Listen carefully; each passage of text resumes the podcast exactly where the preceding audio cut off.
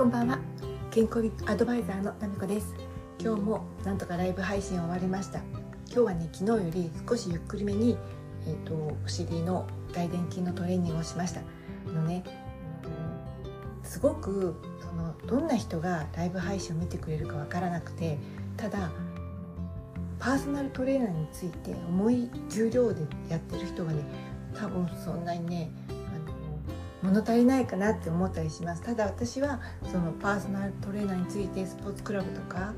スポーツジムでやっていないので家でやってるのが中心なのでねそんなに重たいものも家にはないし、うんと自重でねコツコツとやってるんだけど例えばねすごい高いお金を出して1年に何回かあのすごいエステを受けるとするじゃない？それはすごくいいことだなと思って羨ましいんだけれどそのエステを受けに行く私が普通の日ね365日のうちの360日ほとんどあんまり顔のケアとかしない状態で行くのと家でまあまあそこそこ普通よりちょっと手をかけてケアをしていて年に数回そういう高級エステに行くのだと私は効果が違うと思っていて今はそういう高級エステに行けないけれども家でねちょこちょこってやるのは意味があるんじゃないかなと思っています。うん、でねその歯磨きもそうじゃない？歯医者さんに行って年に12回クリーニングしてもらうのももちろん重要なんだけれどでも家で毎晩とか歯磨きフロスとかデンタル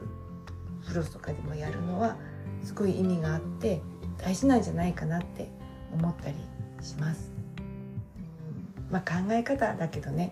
でどこまでやるかもう人によりけり。であんまりいじらない方がいいっていう人もいればあ手のケあ顔のケアとかねいればそうでもないっていう人もいてそれもその人の食生活とか体質とかそれから年齢にもよると思います。私は今61なので何もやらなくていいとは思わないかな。やっぱり 若い人に比べてコラーゲンとか少なかったりするし油分も足りなくなってるかなって思うとなんかそういうのケアしたいなと思うしなんか私が若い頃よりも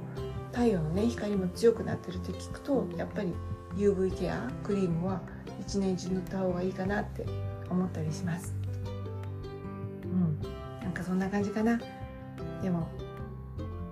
大会まで土曜日でしょあと明日でライブ配信終わりなんだけれど誰も見てなくても誰かが見てくれていると思いながらやるのってすごく張りがあってよかったなと思いました。そう。でもう一つの嬉しいことがあって私来月5月ね連休終わってからなんですけど久々にね外国旅行に行こうと思っていて台湾に行こうと思っています。近いんだけどね私にしては1人で飛行機予約して1人で宿取っていくのであ現地で向こうでねあの友達に会ったりするんだけど結構ねあのドキドキなんです。それでねあの充電とか必要じゃない？スマホとか。でその電圧機とかいうのも一体どうするんだとかって思っていてというのは昔よく言っていた言っていたのはハワイでなんかあんまりそんなにその頃スマホもなかったし充電の心配とか全然してなかったのよね。ホテルについてるドライヤーをそのまま使えばいいって感じだったから。でね困ったなと思ってネットでいろいろ調べたら台湾も日本もなんか100ボルトっていうのかな？だから同じかな？A タイプ同じかな？なんて思ってねついついツイッターでねでも一応心配じゃない？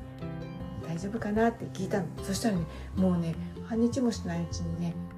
この FM 発信してるお寿司さんからねコメントがついてねこれこれこうだからこれは気をつけた方がいいですよとかってねすごい分かりやすくコメントくださってねもう感謝感謝です。もう本当に、ね、そういう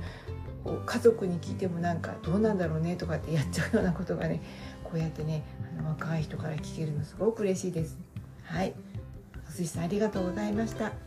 それでは今日はここまで。えっ、ー、とねこの FM さんこの配信ももしかしたらちょっとちょっとお休みしちゃうかも。ごめんなさい。おやすみなさい。